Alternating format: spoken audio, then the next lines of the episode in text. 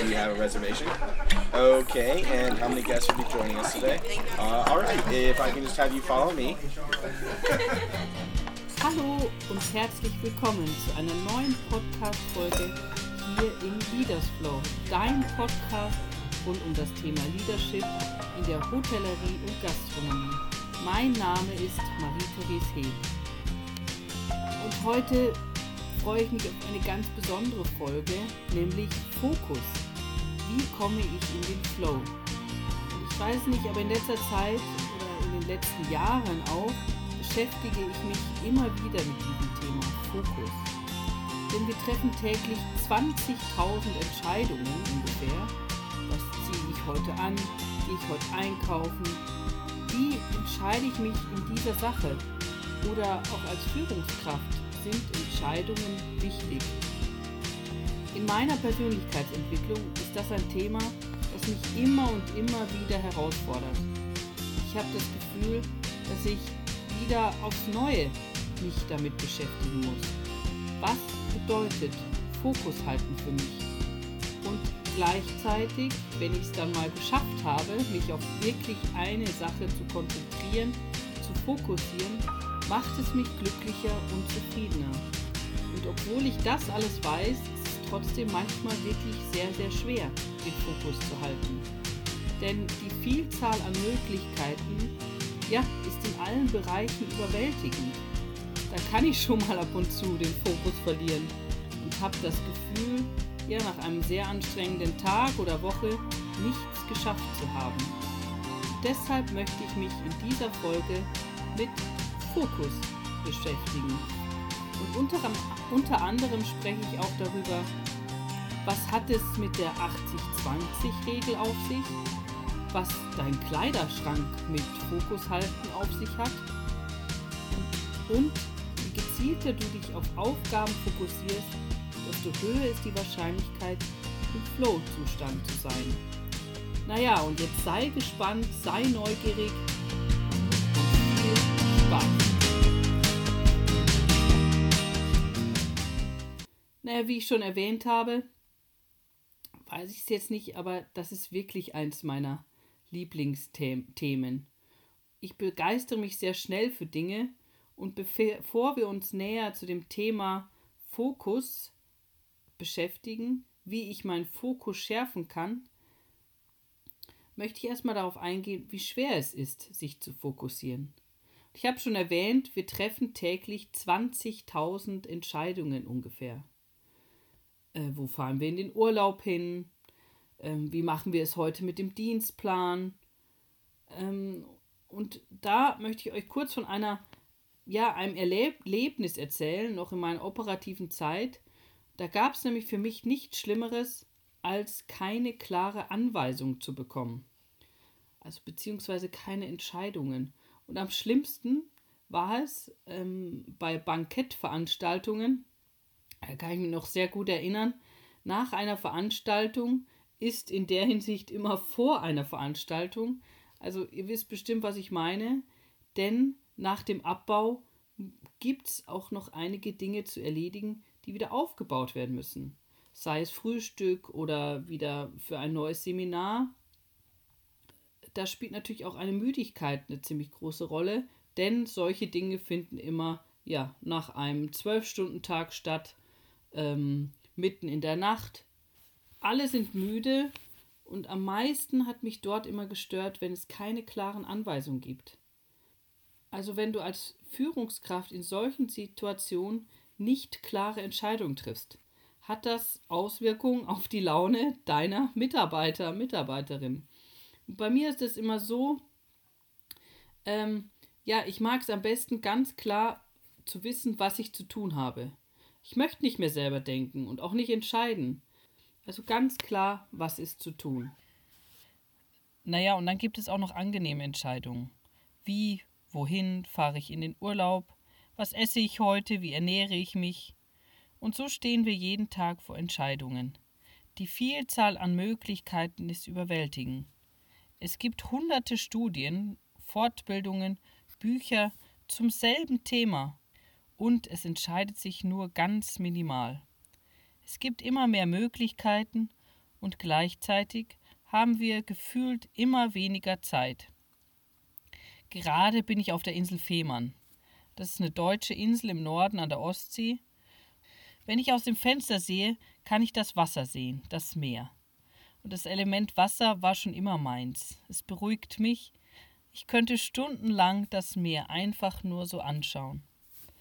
Und in der heutigen Zeit habe ich manchmal das Gefühl, dass wir immer mehr Aufgaben bekommen, immer mehr Möglichkeiten haben. Also bei mir ist es so. Bevor ich das machen kann, brauche ich noch diese Ausbildung oder das will ich auch noch tun, das will ich noch lernen, das, das, das. Selbst im Urlaub muss es Spiel, Spaß und Spannung haben. So kommt es mir vor. Und um eben bei diesem äh, Bild des Wassers zu bleiben, habe ich das Gefühl, dass bevor das Wasser so hoch steht, dass du darin ertrinkst, versuchst du gegen diese Welle anzuschwimmen. Du kämpfst gegen gigantische To-Do-Listen, Fluten von E-Mails, ganz zu schweigen von den privaten Verpflichtungen.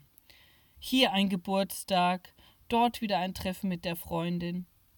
Die Wahrheit ist, dass dieser Kampf aussichtslos ist, denn es bleiben immer irgendwelche Aufgaben, Verpflichtungen auf der Strecke. Du wirst nie alle erledigen können, was du machen willst oder musst. Aber wir versuchen oftmals, es immer wieder und wieder doch zu schaffen. Und passend dazu, um eben auch beim Wasser zu bleiben, fällt mir ein Zitat ein von Kabat-Zinn, ein Achtsamkeitsexperte oder der Achtsamkeitsexperte, und er sagt, du kannst die Welle nicht anhalten, aber du kannst lernen, auf ihr zu reiten. Was heißt das? Wir können trainieren, anders mit unseren Aufgaben und Verpflichtungen umzugehen, anstatt die Welle zu bekämpfen. Und auch beim Wellenreiten verbringst du einige Zeit mit Beobachten. Also auf deinem Brett zum Beispiel, wie kommen die Wellen, welche Wellen nehme ich, auf welcher kann ich reiten, welche ist mir nicht zu hoch, nicht zu, nicht zu ähm, unterfordernd. Naja, das ist eigentlich so, wenn, wenn man so ähm, beim Wellenreiten ist, auch so eine Aufgabe, die dazugehört. Beobachten, die Wellen beobachten. Und wie entscheide ich jetzt, was wichtig ist und was nicht? da möchte ich euch jetzt das Pareto-Prinzip vorstellen. So im, im 19. Jahrhundert entdeckte der italienische Ökonom Paret das wahrscheinlich hilfreichste Prinzip in Bezug auf Fokus. Er fand heraus, dass nur 80 Prozent des gesamten Vermögens von Italien bei nur 20 Prozent der Familien konzentriert ist. Das beobachtete er in vielen Dingen dass in fast allen italienischen Unternehmen 80 Prozent der Ergebnisse mit nur 20 Prozent des Gesamtaufwandes erreicht wurden. Und so war das, ja, so entstand dieses Pareto-Prinzip, nämlich dass 20 Prozent Aufwand für 80 Prozent Erfolg sind. Das bedeutet, dass du mit 20 Prozent deines Gesamtaufwandes 80 Prozent deines Erfolges erzielen kannst. Du kannst mit 20 Prozent deiner Zeit 80 Prozent deiner Aufgaben lösen. Damit du die übrigen 20 Prozent deiner Aufgaben auch noch erfüllen kannst, musst du die verbleibenden 80 Prozent deiner Zeit investieren. Das besagt das Pareto-Prinzip. Das heißt also, dass mit 20 Prozent Einsatz schon 80 Prozent deiner angepeilten Ergebnisse oder Ziele erreichen kannst. Und wenn du genau hinschaust, dann wird es dir vielleicht auch ein bisschen klarer, dann kannst du das ungleiche Verhältnis von Aufwand und Erfolg in nahezu allen Bereichen deines Lebens beobachten. Zum Beispiel ähm, im Thema Beziehungen. Welche 20 Prozent der Menschen mit denen du Zeit verbringst, sorgen für 80 Prozent deines Wohlbefindens. Oder auch welche 20% aller Lebensmittel machen 80% deiner Ernährung aus? Und auch bei, bei WhatsApp. Also etwa 80% deiner Nachrichten, die du auf WhatsApp versendest, gehen an 20% deiner Kontakte. Den anderen 80% deiner Kontakte schreibst du die übrigen 20 deiner versendeten Nachrichten. Und da kommen wir zu unserem Kleiderschrank. Vielleicht ist es so ähm, das anschaulichste Beispiel.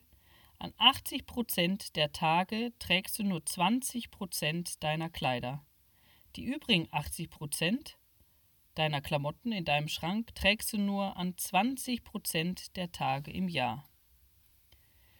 Ich glaube, wenn wir so beim Kleiderschrank bleiben, hat fast jeder, jede zu viel Kleidung, zumindest in unserer westlichen Welt. Wenn ich da auch wieder bei mir bleibe, obwohl ich mittlerweile regelmäßig ausmiste und wirklich ganz bewusst einkaufen gehe, versteckt sich doch immer wieder das ein oder andere Kleidungsstück, das ich nicht so gerne anziehe.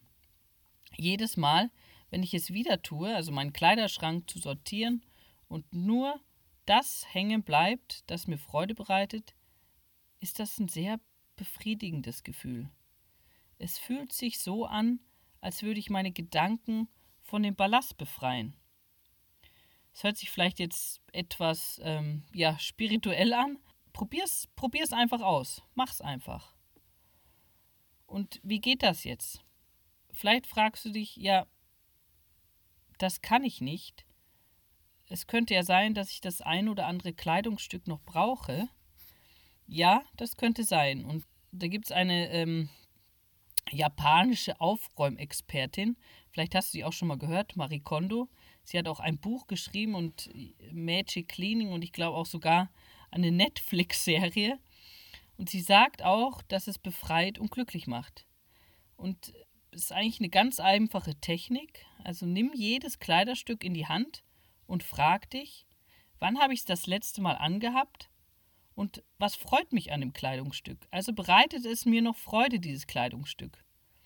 Und wenn du die Frage mit, hm, kann mich nicht erinnern, wann ich es das letzte Mal anhatte, oder wenn ich drei Kilo abnehme, dann kann ich es wieder anziehen. Bei solchen Antworten bereitet dir dieses Kleidungsstück keine Freude. Und es ist, ja, wie Ballast. Also weg damit. Und jetzt kannst du es entweder verschenken oder Secondhand oder oder verkaufen. Und ähm, das mag jetzt vielleicht alles banal klingen oder was hat Fokus halten mit meinem Kleiderschrank zu tun. Aber an diesem Prinzip siehst du, wenn du etwas Neues anfängst, fängst, braucht es ein radikales System, um es auch zu tun. Sonst bleibt es immer nur dabei, es irgendwann zu tun. Um das im Allgemeinen auch noch mal ein bisschen deutlicher zu machen, ein System, um Dinge, die nicht zu deinen wesentlichen 20% gehören, auszusortieren. Das kannst du eben auch bei all den täglichen Aufgaben umlegen. Eine klare Wochenplanung mit äh, Dingen, die getan werden müssen und die du gerne tust, wie Freunde treffen, Me-Time oder oder. So in diesem gleichen Prinzip tust du eben dasselbe, was auch ein professioneller Aufräumcoach tut. Du mistest das aus, was dir keinen Mehrwert bringt und fokussierst dich systematisch auf genau die Dinge, die dich erfolgreicher und glücklich machen. Und das ist das Pareto-Prinzip oder auch 80-20-Regel. Wenn wir nochmal zur Ernährung gehen, genauso wie du das Junkfood in deinem Kühlschrank durch gesunde Lebensmittel ersetzen würdest, so gilt das auch für deine Arbeitsweise. Also schlechte mit klugen Arbeitsgewohnheiten zu ersetzen. Der Anfang beginnt immer mit einer Bestandsaufnahme. Du kennst es bestimmt auch, wenn du eine Aufgabe hast oder auch ein Kleidungsstück hast, das dir so richtig Freude bereitet, dann bist du glücklich. Bei der Aufgabe kannst du bestimmt so richtig darin versinken. Ja, das kann man auch den Flow-Zustand nennen. Und je öfter du in diesem Zustand bist, desto besser fließt es. Es läuft. Kannst es nicht unbedingt planen, im Flow-Zustand zu sein, aber je gezielter du dich auf Aufgaben fokussierst, desto höher ist die Wahrscheinlichkeit, im Flow-Zustand zu sein. Du beschäftigst dich ja dann nicht mehr so häufig mit Dingen, die dich belasten. Denn was sind die belastenden Dinge häufig? Banale Ablenkungen. Wir müssen es nur schaffen, konzentrierter und ohne Ablenkung bei der Sache zu bleiben. So viele Dinge, die die 20% ausmachen, eliminieren. So gebe ich dir eine Aufgabe mit, such dir einen Bereich, den du schon länger als Ballast siehst oder wo du denkst, ah, da hätte ich gerne mehr Zeit. Zum, ja, und, und vielleicht fängst du auch mit dem Kleiderschrank an, mit der Ernährung, die Arbeit, vielleicht nicht gleich das schwierigste Thema, sondern eher ja, so banal wie möglich anfangen, um auch die Erfolge zu sehen. Und frag dich bei jedem Stück, bei jeder Aufgabe, bereitet es mir Freude oder nicht? Und warum tue ich das, was ich tue? Ja, und schon geht's los. Viel Spaß im Flow. Danke dir fürs Zuhören. Ich würde mich sehr freuen, wenn du deine Erkenntnisse zum Thema Fokus halten mit mir teilst, hier oder auch auf Instagram unter mariethhe. Was sind deine Tipps und Tricks in Bezug auf Fokus halten? Oder wann bist du so richtig im Flow? Wenn du diesen Podcast noch nicht abonniert hast, dann mach's doch gleich. So verpasst du keine Folge mehr. Alle zwei Wochen habe ich eine neue Folge mit Impulsen von mir und ich lade mir spannende Gesprächspartner, Partnerinnen ein. Das schönste Kompliment, das du mir machen kannst, ist, wenn du diesen Podcast Leaders Flow an Freunde oder Kollegen weiterempfiehlst. Ich wünsche dir eine ganz tolle Zeit. Schöne Grüße aus Fehmarn. Wir hören uns. Bis dann. Happy Day und let it flow. Deine Marie-Therese.